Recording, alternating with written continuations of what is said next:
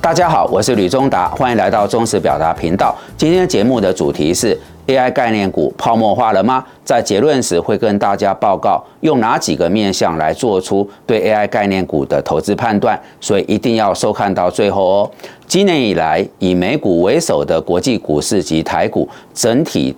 氛围偏多，主因在生成式 AI 横空出世所引领的浪潮下，一扫年初原本大家所担心的电子业库存去化问题，以及美国经济衰退隐忧的两大阴霾。几个月来，AI 概念股的狂热程度，可以用台股只有两个世界，就是 AI 与非 AI。族群来形容，但是就在七月中旬过后，正逢美股第二季财报公布，多数 AI 概念股股价开始出现震荡修正，台股 AI 概念股的高点也出现在那个时候，开始往季线靠近。当美股与台股的 AI 概念股出现涨多回档，技术指标有过热修正的疑虑，自然就产生 AI 概念股泡沫化了吗？要讨论泡沫化这个问题，我们得先谈整个 AI 产业的市场前景评估。生成式 AI 是一九九五年网际网络兴起之后的第二个科技革命，各大企业都视为转型的重大契机，深恐因投入不足而被淘汰，更有一些国家将 AI 视为下个阶段提升国力的国家战略。目前除了 NVIDIA 与 AMD 发展硬体 AI 晶片外，Microsoft、Google 与 Meta 等相继宣布投入 AI 应用发展，是将带动各行各业跟进采用 AI 技术。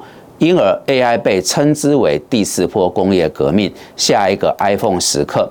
根据彭博的资讯，生成式 AI 的营收在十年内从四百亿美元（约一点二兆台币）成长到一点三兆美元（约三十九点九兆台币）。在训练 AI 系统所需基础设施的推动下，市场将以四十二趴的年复合成长率逐步扩大。此外，台积电法说会指出，AI 将以每年五成的速度成长到二零二七年，也就是说，二零二七年时市场将是目前的七点五倍大。现阶段来看，AI 将是驱动科技向前大幅迈进的主要动力，就是所谓“算力就是国力”的逻辑。因此，美国、中国、英国乃至于中东国家都积极在部件。这个产业长期的蓬勃发展已是共识，或许不一定会有杀手级的产品出现，但可以确定每一项产品和发展模式最终都会融入到生活当中。这正是 NVIDIA 创办人黄仁勋先生所说的：六到八年前的上一波 AI 浪潮，主要集中在运用电脑视觉技术的自驾车、工业机器人等特定领域，应用的范围有限。但突然间，现在 AI 可以用到所有的产业，他才会说这是新一波的工业革命。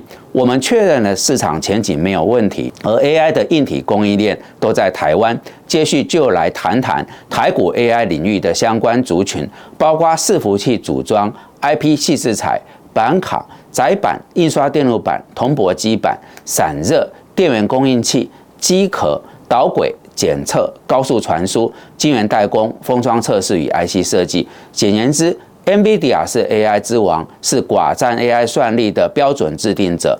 而在它背后，是三十几家台湾代工厂，形成一个强大的 AI 军火团。在上述这些次产业中，我们觉得 IP 细制材与散热这两大族群最需要保持追踪。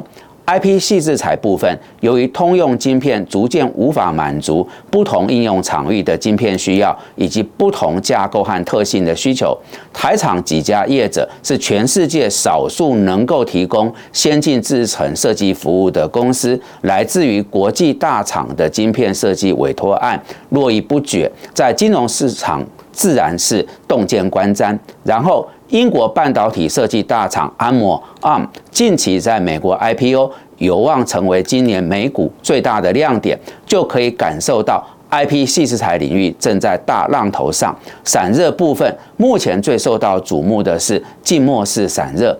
这个方案建制成本高昂，我去拜访业者。该公司高管跟我们说，已经烧了三四亿台币在研发上，代表在技术上有相当的专业门槛。不过，采行这个方案，可以让资料中心在有限的空间内达到最大化的运算密度，大幅降低机房总耗能与设备耗损，实现绝佳的成本效益，让企业在发展科技的同时，也能够迈向 ESG 永续经营的目标。最后，我们来聊聊投资朋友可能最关心的台湾 AI 概念股的股价如何做投资判断。短期而言，NVIDIA 执行长卖自家股票的动作势必冲击到 AI 概念股的动能，加上台股指标公司发布营收利多，股价却反而下跌，就是一大警讯，务必要提高风险意识。建议用以下几大面向来做出投资判断。第一点。盯紧 NVIDIA 与 Supermicro 这两档股票的股价变化，这两家美国指标公司的股价强烈牵动台股 AI 概念股的走势。第二点，需留意量价变化，挑选价涨量增或是价跌量缩的股票，最好是融资余额、当冲占比与周转率比较低的股票，因为这样在量价结构上会比较健康。第三点。看个股的 AI 相关营收，明年占比是多少？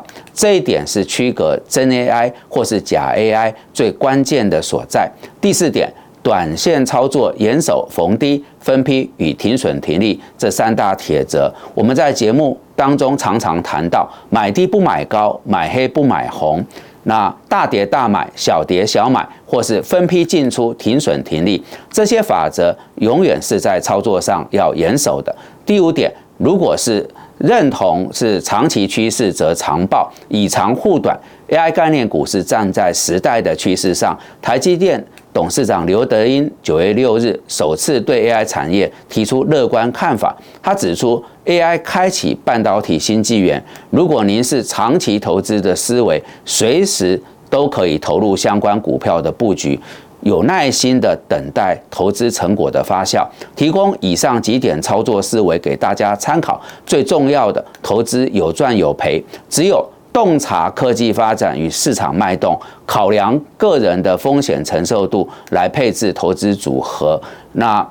的设定停损停利，才可以使得万年船。好的，以上是我们今天为各位所准备的内容。如果大家觉得这些讯息有助于您的投资判断与操作，敬请帮忙按赞、订阅、分享与开启小铃铛。非常感谢各位的参与。那欢迎各位啊，能够呃定期保持收看，我们大家在这个频道上面更多的这个相会交流。